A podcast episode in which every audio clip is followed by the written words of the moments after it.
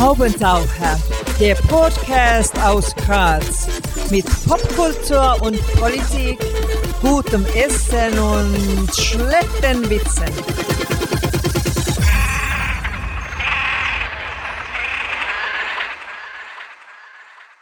Hier ist der Haubentaucher Podcast. Einmal im Monat oder öfter gibt es hier neue Kunst und Kultur und andere Haubentaucher-Themen aus Graz und dem Rest der Welt. Am Mikrofon Wolfgang Kühnelt, heute zu Gast und wir begrüßen voller Freude Monika Klengel, Schauspielerin, Regisseurin und Geschäftsführerin des Theater im Bahnhof.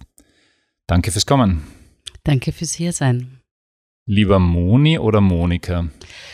Hm, alte Freunde nennen mich Moni. Monika geht auch, aber wir können Moni machen. Okay. Ja. mir ist ein bisschen aufgefallen, da hat es eventuell einen Switch gegeben. Früher ja, es gibt so einen Switch, aber ich bin damit nicht konsequent genug okay. damit. Gut, ich, ich halte mich eh selten an solche Absprachen, also schauen wir mal. Moni, wann hast du gemerkt, dass in dir eine Schauspielerin steckt?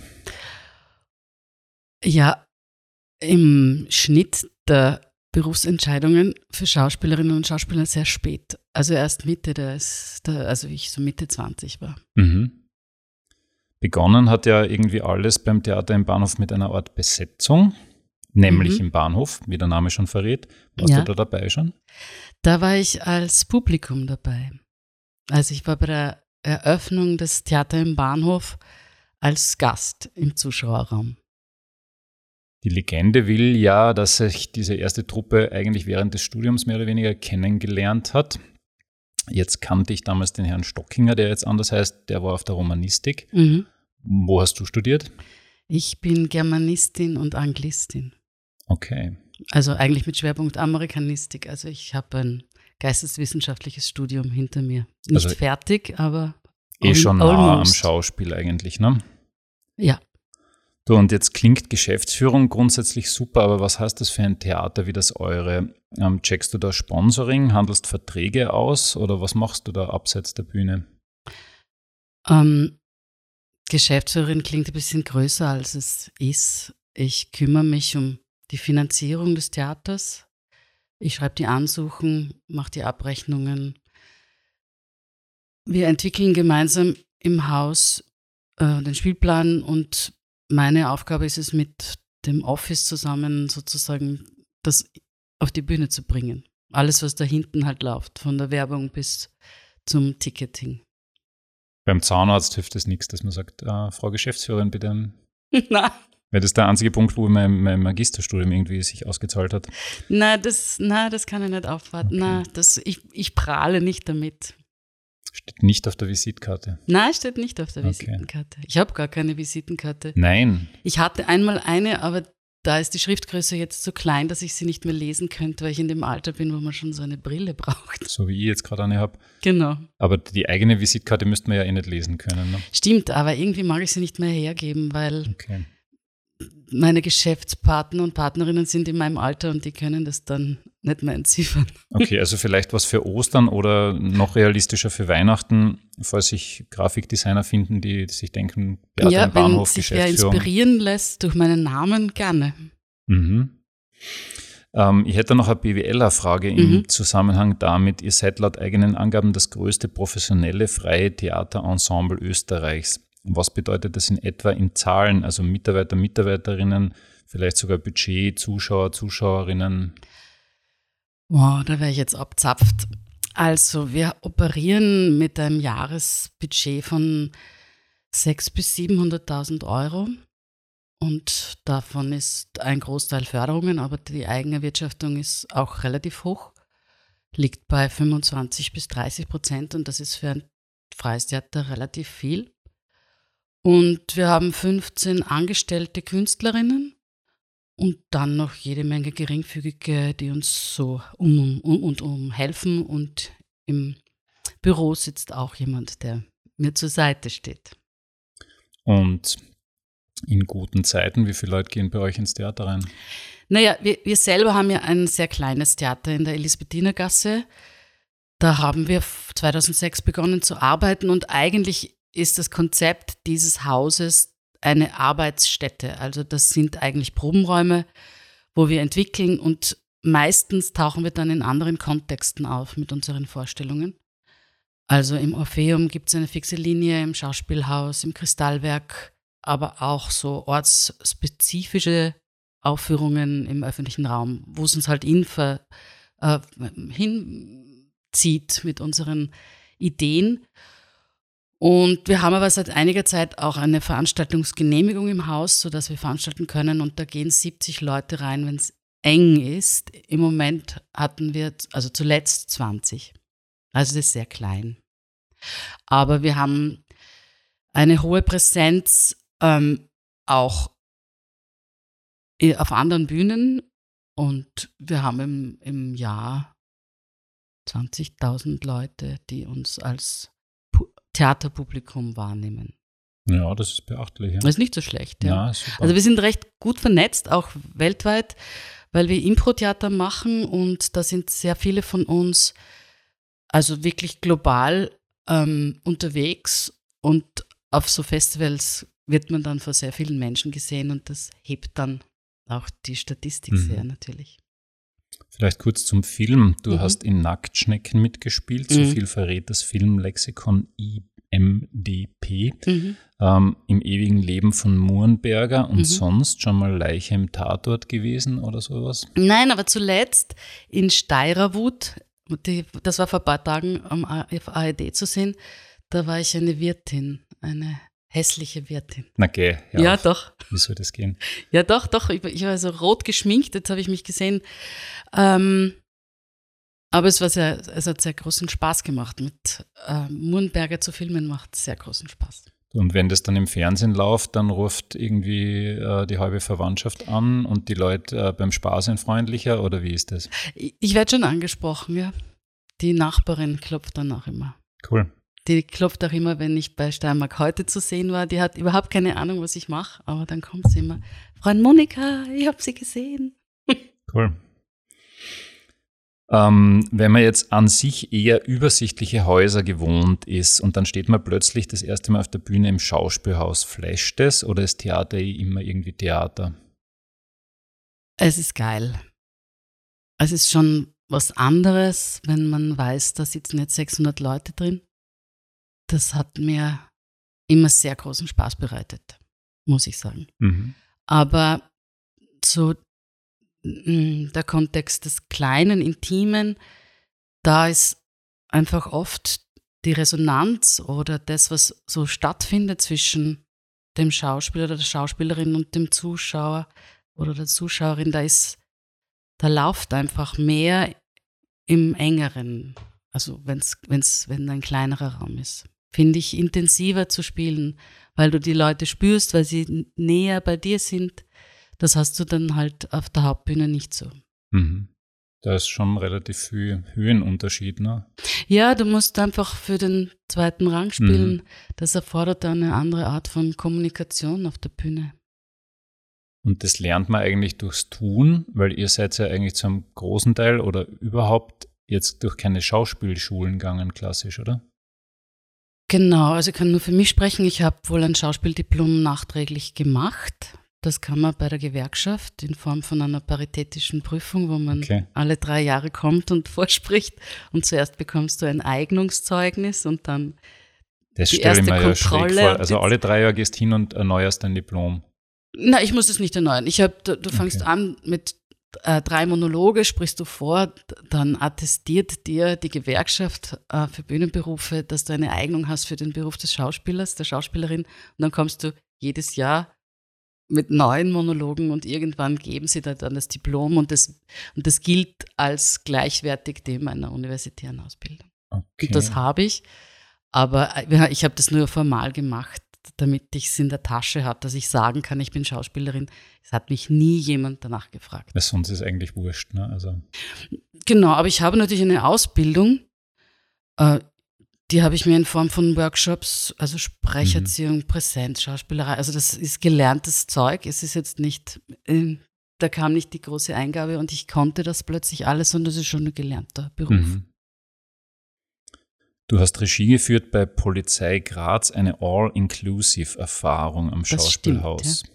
Gell? Meine Recherchen bis jetzt Sehr noch einigermaßen Also okay. es stimmt alles bis Man jetzt. muss sagen, das ist eigentlich für fast jeden meiner Gäste äh, leicht ist das nicht. Ja. Diese äh, Prominenten, die so wenig ins Internet stellen, das Ja, ist das- echt ein bisschen eine Challenge.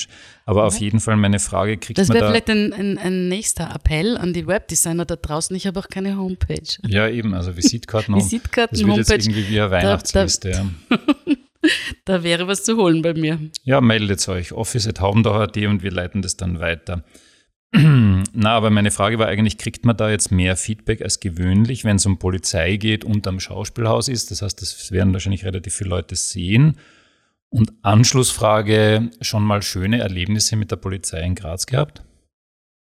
Ähm,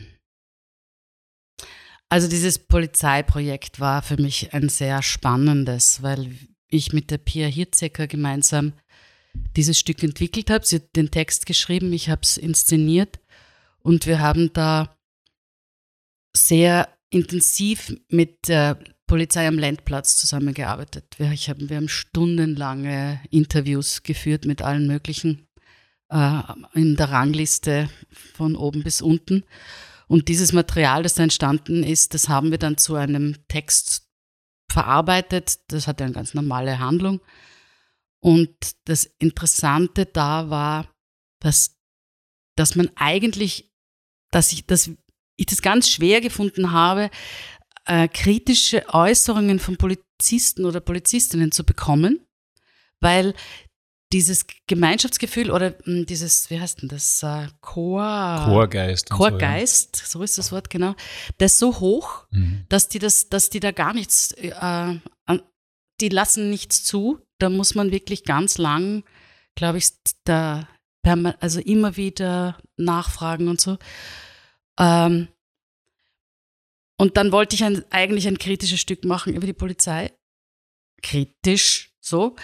Und wir sind aber dann draufgekommen, dass es ein, so ein, ein komplexer Beruf ist, wo du ähm, mit so einer hohen Verantwortung ausgestattet bist und zum Beispiel so extreme Fähigkeiten haben musst, wie in der Sekunde die richtige Entscheidung treffen.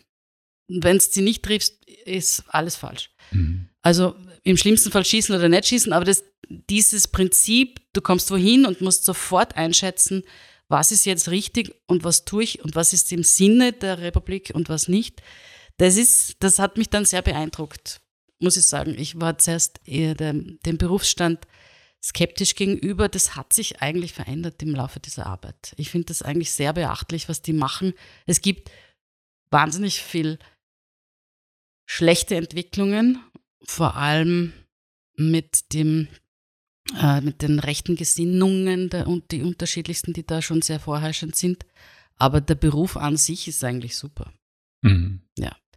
Und es gab dann schon, es gab, ich glaube im Zuschauerraum, da kamen dann doch viele Kiewerer schauen, wie wir sie darstellen. Also man hat es dann so an der Haltung gesehen, wie die dann nicken oder an Stellen lachen, wo ein normaler Zuschauer, Zuschauerin nicht lachen würde, weil er den Schmäh nicht kennt. Und da haben wir wohl das Gefühl gehabt, dass da einige schauen waren, wie wir das, wie wir sie darstellen. So würde ich das beschreiben.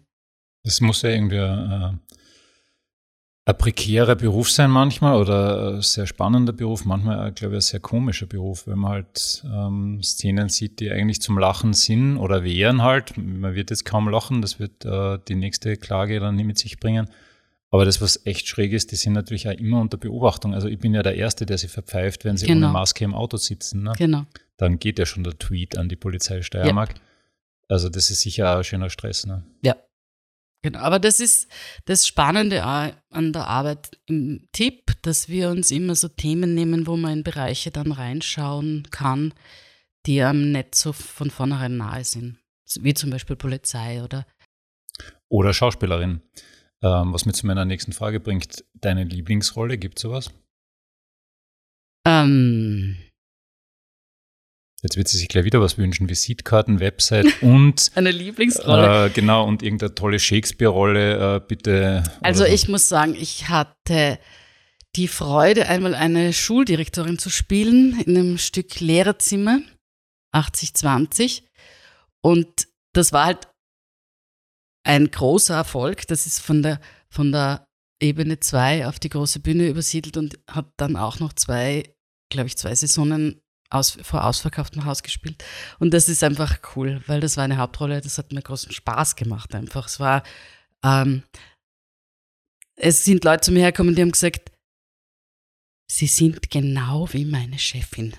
Und welche sind kommen und haben gesagt, ich verstehe sie, ich verstehe sie total, wie sie da, was sie da machen. Ich, mir geht es wie ihnen. Also das war sehr, sehr, sehr, äh, sehr spannend. Du, und, und jetzt tragt ihr Schauspieler und Schauspielerinnen ja eigentlich immer ein bisschen Texte mit euch spazieren oder ja. vergisst man denen? Also wie viele Monologe könntest du jetzt zumindest ansatzweise von dir geben? Naja, das Hirn ist irgendwie so komisch. Äh, das ist wie eine Festplatte. Ähm, das ist schon alles irgendwie da, aber es ist in Dateien, die man aufrufen muss. Und, beim, und es, man braucht sowas wie eine, eine körperliche Erinnerung. Also ich glaube, würde man mich jetzt in das Bühnenbild von Lehrerzimmer stellen, dann würde der Text relativ schnell wieder kommen. Wenn ich an dieser Stelle bin, wo dann das Lied kommt, könnte ich es wahrscheinlich singen zum Beispiel. Aber so ad hoc könnte ich nichts liefern jetzt. Bitte, bitte keinen Test machen. Aber ich wollte noch sagen, dass ich eine andere Rolle mit großer Begeisterung gespielt habe. Eigentlich ist es die lustigste Rolle. Ähm, ich habe den äh, Kanzler Wolfgang Schüssel verkörpern dürfen. Das war einfach, und da habe ich mich in die Liesel Gera verliebt. Das spielt, also das hat nicht jeder. also es sind eigentlich Karriere. schon die, die, die Schuldirektorinnen, die dich da anziehen. Ja, ich habe so ein Faible für die Chefetage, ja, das muss ich sagen. Mhm. Ja, Geschäftsführerin. Ja, halt, das, man, man spielt sich immer irgendwie auch selber, ob beim Schüssel oder bei der Schuldirektorin. Wenn ich jetzt richtig recherchiert habe und mhm. schauen wir mal, ob das auch stimmt, dann waren Bitte. das vergangenes Jahr 25 Jahre Tipp. Wie viele Kisten Champagner sind da draufgegangen? Ah, das ist leider schlecht recherchiert. Auwe. Vorletztes Jahr. Nein, wir sind 1989, ist unser Gründungsjahr. Okay. Das heißt, wir sind schon über 30 Jahre alt. Ach du Schreck. Mhm. Echt? Mhm. Man findet irgendwie so frühe 90er. Na, unser, okay. unser Vereins, unser Nicht- und der Sagungsbescheid des Vereins Theater im Bahnhof datiert auf Oktober 1989.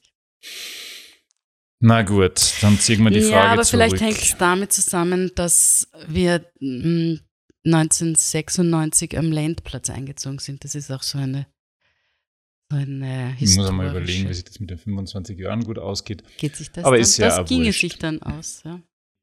Bei uns wird aus dem Bier getrunken Und mehr als Champagner. Ja, da bist du natürlich als Geschäftsführerin dann allein. Ne? Also mit dem Champagner, die anderen kriegen das Bunti. Nehme ich mal an, Schremser wie, wie das halt in, in, in, Theaterkonzernen so üblich ist. ähm, Gibt es da ein Tipppublikum und würdest du die erkennen quasi? Haben die so gewisse soziologische Eigenschaften oder ist das viel, viel bunter? Mm, das kommt ein bisschen drauf an, wo man hinschaut. Wir haben mit dem Impro-Montag, das spielen wir ja auch schon seit 96, glaube ich, jeden Montag, haben wir mit dem Impro-Publikum ein ganz spezielles Publikum. Da kommen sehr viele junge Studenten, Studentinnen, auch Schülerklassen. Viele Lehrer und Lehrerinnen nehmen so dieses Improvisationstheater als Impuls, um Kinder mit Theater in Berührung zu bringen, weil das ja sehr niederschwellig ist und ein großer Spaß ist, wo man halt mitentscheiden kann, was auf der Bühne passiert. Da haben wir ein sehr spezielles Publikum, das sich manchmal verbindet mit den ausinszenierten Produktionen und manchmal gar nicht. Und bei den Stücken oder bei den Shows, Performances, da merken wir, dass so unser Publikum mit uns altert. Es gibt schon ein, ein, ein junges Publikum, aber im Schnitt sind die dann auch alle so zwischen 40 und 50. Viele Frauen, weil mhm. wir auch viele, glaube ich, also so einen Frauenschwerpunkt haben. Wir haben sehr viele Frauen im Ensemble, machen immer wieder mal frauenspezifische Stücke, feministische Stücke. So würde ich das mal umreißen. Mhm. Und ich glaube, die werden mit uns alt werden und das finden wir auch schön.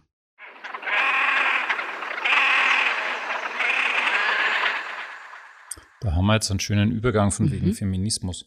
Wenn man nämlich Bios von dir liest, dann kommen drei Begriffe sehr häufig vor. Feminismus, Mhm. Humor und so irgendwas wie normale Menschen, Alltag oder so. Mhm. So, jetzt haben wir Fragen dazu vorbereitet. Ähm, fangen wir mal mit dem Feminismus an. Oder Gerne. besser gesagt mit der Gleichberechtigung. Mhm. Bei euch scheint es ziemlich bari-bari zu laufen, hätte ich gesagt, seit vielen Jahren. An größeren Häusern in Graz, Operschauspielhaus, haben auch Frauen Führungsrollen mittlerweile. Ist das Theater da weiter als andere Bereiche von Kultur, Wirtschaft, Gesellschaft, Politik oder täuscht es nur? Muss man auch differenzierter sehen. Natürlich ist das merklich in den letzten Jahren anders geworden, dass Frauen Intendanzen bekommen und auch Festivals bekommen, also Szene Salzburg, Steirischer Herbst. Also das sind, das ist merkbar, dass da einiges passiert. Es sind eher die Mühen der Ebene für die normalen, würde ich Mhm. mal sagen. Also mh, die Berenice Hebenstreit hat mal erhoben, dass eine Regisseurin, die eh, glaube ich, in Graz angefangen hat und dann am Volkstheater war, ähm, wie viele Regiearbeiten im Jahr auf den großen Bühnen von Männern gemacht werden und wie hoch da der Frauenanteil ist. Und das ist beschämend. Das würde man sich in so einem progressiven gesellschaftlichen Feld wie der Theaterkultur eigentlich nicht erwarten, aber das ist leider so. Das ist heißt, auch die in Graz so. Intendantin ist oft eben weiblich, war ja im Volkstheater in Wien zum Beispiel jetzt Genau. die längste Zeit so. Aber die Regisseure sind dann wieder Männer. Das ist aber Mhm. nicht nur im Volkstheater, sondern Ja. im ganzen deutschsprachigen Raum vorherrschend. Auch die großen Regiearbeiten kriegen immer noch tendenziell eher die Männer, als würde man es ihnen mehr zutrauen. Mhm. Beim Film scheint mir das ja noch klassisch Mhm. männerdominiert zu sein. Mhm. Welche Erfahrungen hast du da gemacht und was müsste sich aus deiner Sicht oder aus Sicht der Frauen da dringend ändern? Ich habe nicht so viel Filmerfahrung, ich habe nicht so viel Zeit, mich um das zu kümmern, müsste da wirklich äh, schauen, dass ich eine Agentur kriege und so. Aber was ich halt beobachte und wo ich halt auch über Freunde und Kolleginnen und so äh, das erfahre, ist mh, auch das gleiche Phänomen wie in, im Theater. Also die Männer kriegen die Filme, die Männer kriegen auch die teureren Budgets. Also da kann man sagen, sie machen es irgendwie geschickter, ähm, wie sie die Ansuchen schreiben, wie sie die Skripte verkaufen und sowas. Oder die Frauen denken grundsätzlich schon einmal kleiner. Das kann, das, beides ist möglich. Also ich glaube, der Selbstwert von einer ähm, Filmregisseurin ist anders als das Selbstwert eines Filmregisseurs. Aber das ist jetzt gar nicht, das sage ich jetzt mal, ist strukturimmanent im Moment einfach noch so. Mhm. Das würde ich schon so sagen. Was man halt, und da rede ich eigentlich auch einen Gemeinplatz, der eh hinlänglich mittlerweile, glaube ich, bekannt ist, ist, dass halt die großen Frau, dass die großen Rollen sind immer die Männer, die Frauen sind äh, immer in der, eher in der zweiten Linie. Aber auch da tut sich was. Jetzt müssen wir nur noch schauen, dass ähm, Frauen meines Alters nicht aus dem Film verschwinden. Da gibt es ja immer wieder so Fälle, wo man dann ähm, als 35-Jährige besetzt wird für eine Rolle einer 50-Jährigen, Mhm. nur weil man halt faltenfreier ist. Und das ist nicht besser geworden jetzt. Sehe nicht so, bis Okay. jetzt nicht. Also dieses Verschwinden von Frauen aus dem Kunstmarkt ist etwas, das es gibt einfach mit dem Alter. Das ist etwas, was mich beunruhigt, mir persönlich. Ja. Mhm. Vielleicht an, an der Stelle quasi eine kleine Werbedurchsage, weil du gesagt hast, Frauen am Kunstmarkt ähm, und ich da gerade den Katalog vor mir sehe, Ladies First, eine sehr schöne Ausstellung im Universalmuseum. Auch soziologisch spannend, welche Frauen dort Malerinnen dann werden konnten in dieser Zeit. Ähm, aber wirklich eine schöne Ausstellung, läuft noch bis Anfang Mai, könnte sich also durchaus ausgehen. Muss ich ein sich bisschen korrigieren, die läuft wahrscheinlich noch über den ganzen Sommer, weil ich arbeite gerade dort. Okay. Ich ähm, mache dort gerade ein, eine Führung, entwickle eine Performance als Führung, ähm, wo ich Text spreche, der in Kunstvermittlungsworkshops mit Kindern entstanden sind. Und ich führe durch diese Ausstellung Ladies First in der Sprache dieser Kinder. Also ich schaue diese Bilder an und verwende Text, den Kinder gesprochen haben, wie Kinder Kunst sehen. Mhm. Das ist sehr, es wird sehr bezaubernd, glaube ich. Das mache ich mit Martha Navaridas und Alex Deutinger. Cool. Das entkrampft ein bisschen, weil Anfang Mai wäre ja schon bald. Nein, also es ist so, am Montag wird die Führung aufgezeichnet und wird dann auf die Homepage kommen.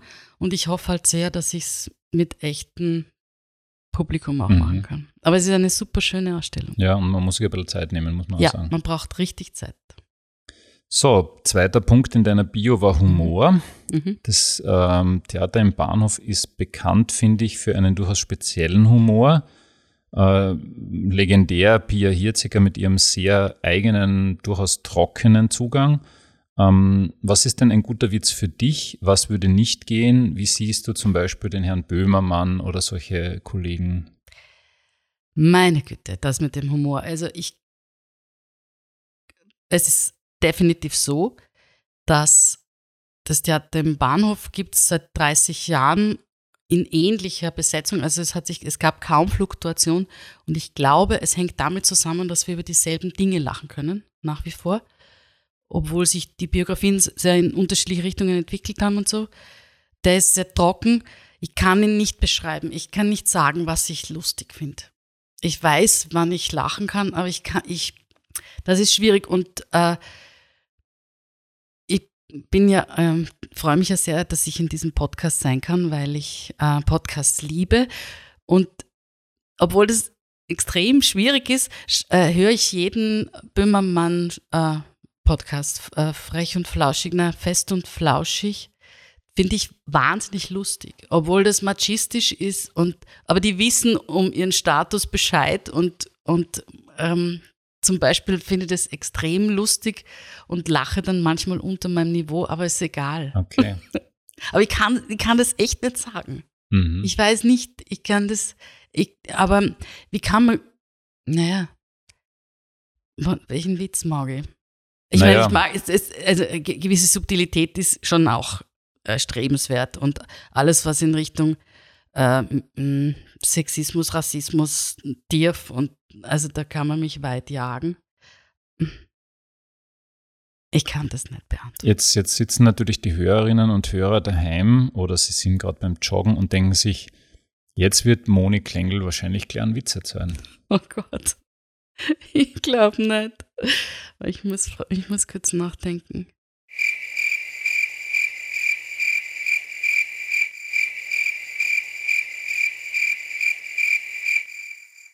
Na, ich kann einfach ganz schlecht Witze erzählen.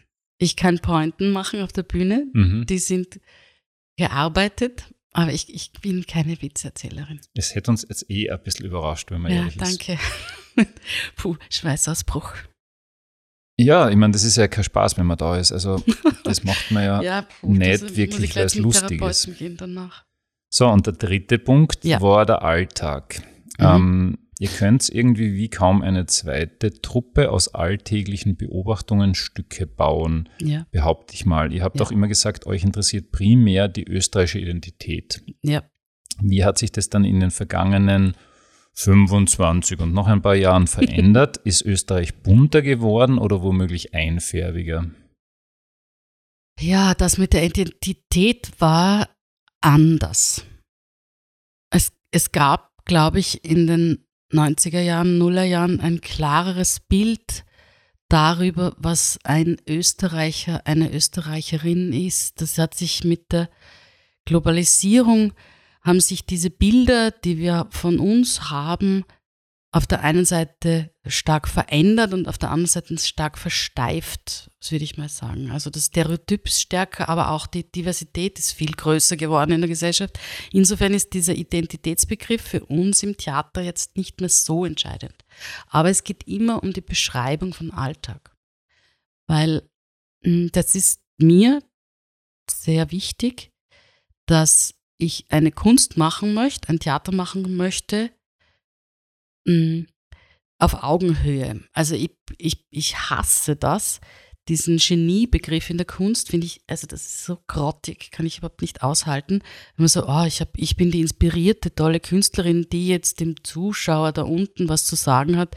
Ich verhandle lieber Themen, wo ich das Gefühl habe, ähm, der weiß, wovon ich spreche. Und ich löse bei dem was aus über die gemeinsame Erfahrung, die wir haben. Das ist mir, das ist entscheidend für das, was ich auf der Bühne machen mag.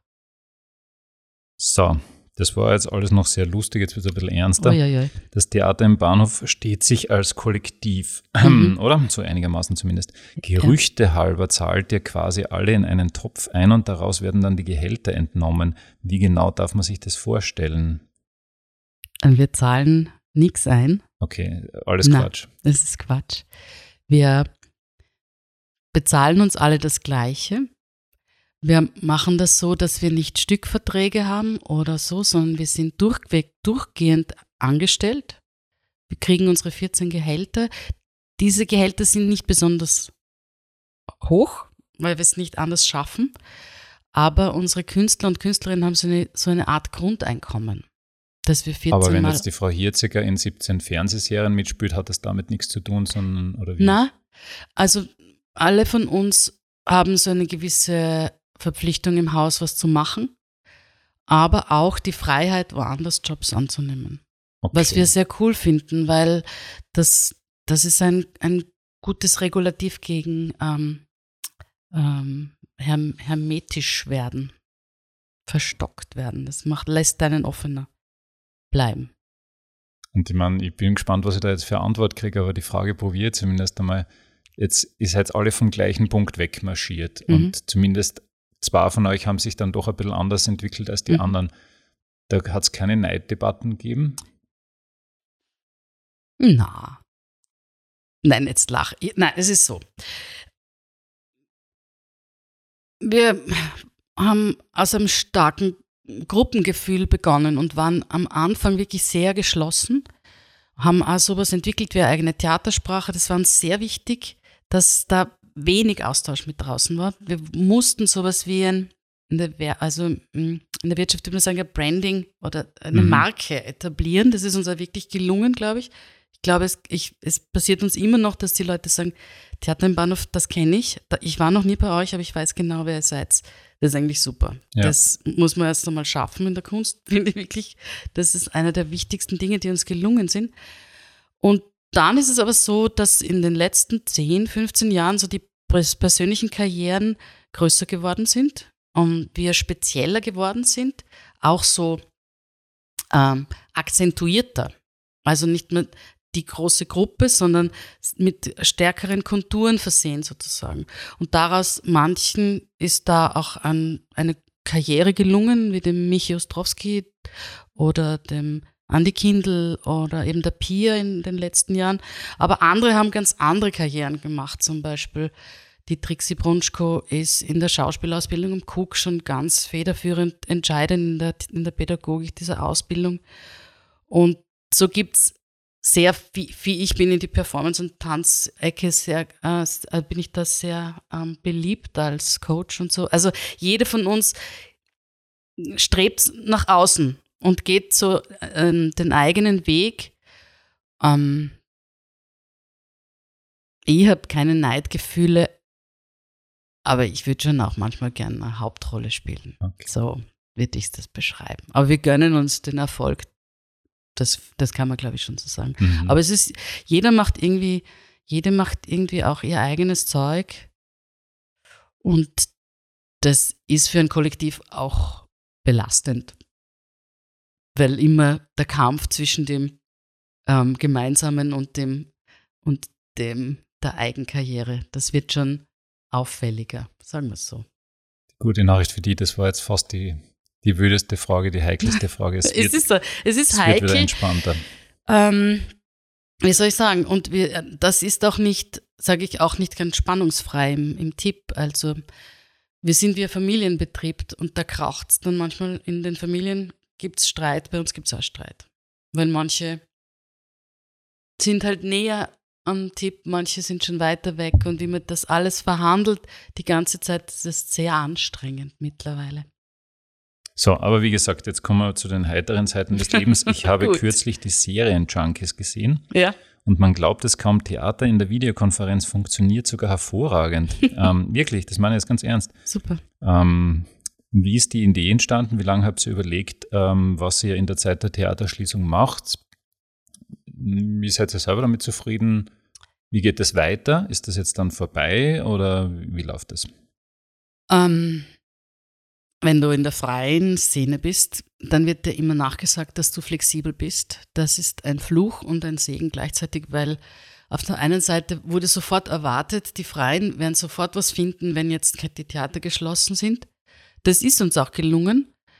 Ähm, wir machen halt jetzt, wir haben lange über das nachgedacht, ähm, was kann denn dieser Bildschirm leisten als, als äh, Theaterbühne. Man kann, wir glauben nicht an das Streamen von Theateraufführungen ähm, und haben halt jetzt so eine hybride Form entwickelt, wo sozusagen das Zoom-Bild oder der Hintergrund, den man da immer sieht, wenn die Leute da sind, äh, wird sozusagen zum Bühnenbild für die Erzählung, die da stattfindet. Ähm, wir finden, dass das, das sehr gut aufgegangen ist. Ähm, wir wollten eben nicht so klassisches Impro-Theater machen, sondern dieses, diese Form untersuchen, die da halt entsteht. Äh, ein zweites haben wir, das ist so ein Talkshow-Format mit der Pia. Das funktioniert auch total gut. Man muss halt sehr vorsichtig sein, weil manche Sachen gehen nicht. Es bleibt immer diese Zweidimensionalität des, äh, des Bildschirms einfach übrig. Ähm, wir werden das schon weiter verfolgen. Wir überlegen auch in einem der Räume vielleicht sowas wie ein relativ schnell installierbares Fernsehstudio hinzustellen, das, wenn wir es brauchen, wir es benutzen können. So, aber meine persönliche Hoffnung ist, dass wir das nicht mehr so lang machen müssen. Aber es gibt auch viele Anfragen aus der Wirtschaft oder Kongresse, die uns normalerweise gebucht haben für ähm, so eine szenische Begleitung einer, einer Fachtagung, die fragen jetzt, habt ihr irgendein hybrides Format, weil wir brauchen die Auflockerung zwischen den Speakers und so. Und da könnten wir im Moment sehr viel Geld verdienen. Mhm. Alle Organisatoren und Organisatorinnen von Gynäkologenkongressen hören jetzt aufmerksam zu. Man kann da zum Beispiel auch zuschlagen. äh, ich habe mir gedacht, das, das Schöne ist halt, ähm, erstens mag man manchmal eh nicht mehr so gern rausgehen, wenn man so alt ist wie wir. Und zweitens, da waren halt tatsächlich Leute aus Wien und aus mhm. Kärnten zum Beispiel im mhm. Publikum. Das wäre halt ein bisschen aufwendig, nach Graz ins Theater zu fahren. Manchmal, manchmal hat das schon Vorteile, dieses Ding. Ne? Das ist super, ja. Also wir haben da ich sehe es immer nur an den Reservierungen, also ähm, da müssen ja die E-Mails bekannt geben. Sie kommen bis, also aus Amerika, aus Deutschland. Also das ist total äh, klasse. Ja. ja, also das wäre der zweite Tipp ans Publikum, glaube ich, dass man sich vielleicht die Serien-Junkies mal anschauen könnte. Ja, läuft nur mehr. Naja, jetzt ist es einmal. noch einmal und Du hast aber gerade versprochen, dass ihr das eh weitertreiben werdet. Genau, es kann sein, dass wir das im Herbst wieder spielen. Mhm.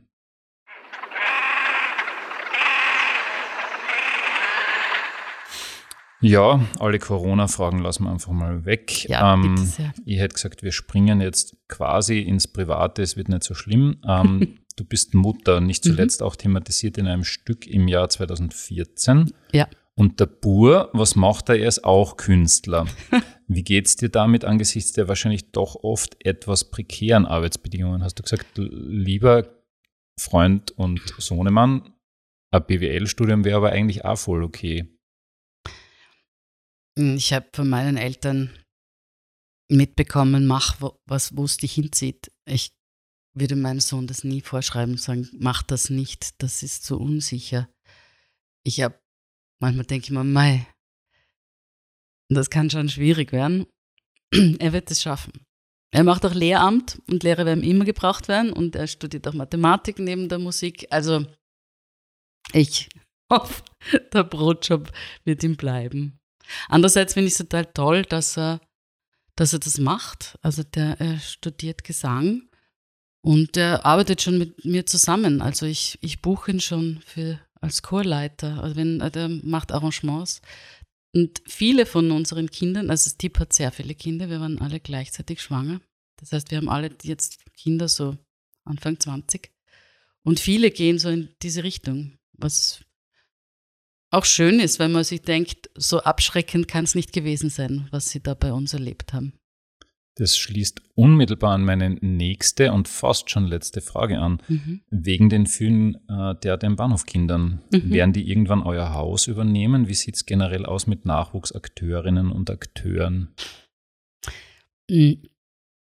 Der Helmut Köpping hat einmal in einer ähm, Klausur gesagt, er würde es irgendwie begrüßen, dass wir im Zentralfriedhof ein großes Grab haben und dass wir dort einfach alle liegen und dann ist das Theater im Bahnhof auch tot. Also wir haben uns vor also zehn Jahren vorgenommen, wir machen keinen Nachwuchs, es kommen jetzt auch nicht die jungen Hübschen nach, sondern wir altern auf dieser Bühne. Ich glaube, Alter, älter werden, Leben im Alten, also wenn man alt wird, das wird unsere Gesellschaft sehr prägen in den nächsten Jahren. Jetzt kommen die ganzen Babyboomer, werden jetzt dann langsam Pensionisten, also wir werden alt. Und das wird noch viel stärker unsere Gesellschaft bestimmen. Und deshalb werden wir auch als alte Menschen Theater spielen. Und da wird halt dann kein junger Liebhaber mehr kommen. Schön. Wir haben ja als Kinder, als Kinder haben wir ja Seniorenclub geschaut und es holt dann ja alles wieder ein im Leben. Ne? Das stimmt. Das stimmt. Habe ich auch geschaut, ja. Ja, das war schon stark. Ingrid Wendel mhm. war fast ein bisschen verliebt in sie. Ich meine, der Altersunterschied, Altersunterschied war doch beachtlich, aber das wäre mir in der Situation wurscht gewesen. Ja. Dieses Geständnis muss vielleicht hier auch einmal gesagt werden. Das ist ein schönes Geständnis. Ja, mhm. Ingrid Wendel. Ähm, ja, ich würde die war jetzt. Ja Eiskunstläuferin. Ja, zum Beispiel. Ja. Und generell. Hat immer so die Kleider beschrieben. Und, und das Schöne ist eigentlich, sie war nie peinlich, finde ich. Also, Stimmt. Also nie, nie irgendwie dann so ÖVP-Bezirksvorsteherin im ersten Bezirk waren oder so. Nein, mhm. gar nicht. Ähm, ja, dann würde ich jetzt zum Wordrap kommen. Das ist quasi unser großes Finale. Mhm. Da hast du jetzt nicht sehr viel Zeit zum Nachdenken. Mhm. Aber das schaffen wir schon. Wolfi Bauer oder Werner Schwab? Werner Schwab. Sehr überzeugt. Wenn man dir die Intendanz anbietet, Burgtheater oder Volkstheater? Also Volkstheater. Mhm, Habe ich mir fast gedacht. Ist doch ein bisschen cooler vielleicht. Mhm. Tobias Moretti oder Roland Thüringer. Da muss man vielleicht dazu sagen, du hast mit beiden in einem Film gespielt. Oh Gott. Das kann ich nicht beantworten. Da hätten wir jetzt ein Video machen sollen, weil das Gesicht war jetzt irgendwie sehr. Nein, das ist wirklich, ich, ich finde beide schrecklich, wenn ich ehrlich, okay, ges, ehrlich, ehrlich, ehrlich, gesagt. Also den einen politisch, den anderen, nein, das Schönerweise habe ich auch das fast ein bisschen vermutet. das ist gemein. Bahnhof oder Ländplatz? Ländplatz. Regie führen oder lieber spielen? Spielen. Rot oder schwarz? Rot. Passt. Wunderbar.